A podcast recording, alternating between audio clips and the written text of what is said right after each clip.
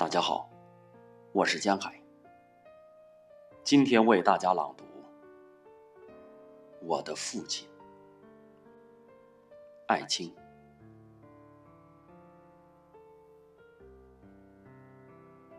近来，我常常梦见我的父亲，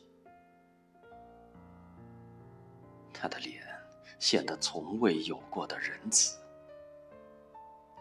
流露着对我的宽恕。他的话语也那么温和，好像他一切的苦心的用意，都是为了要袒护他的儿子。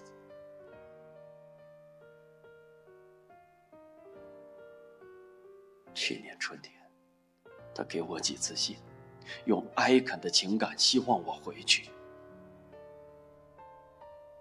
他要嘱咐我一些重要的话语，一些关于土地和财产的话语。但是我负逆了他的愿望，并没有动身回到家乡。我害怕一个家庭交给我的责任会毁坏我年轻的生命。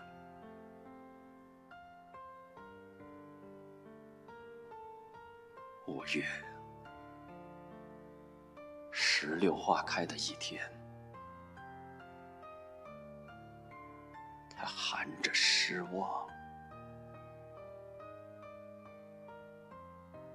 离开人间。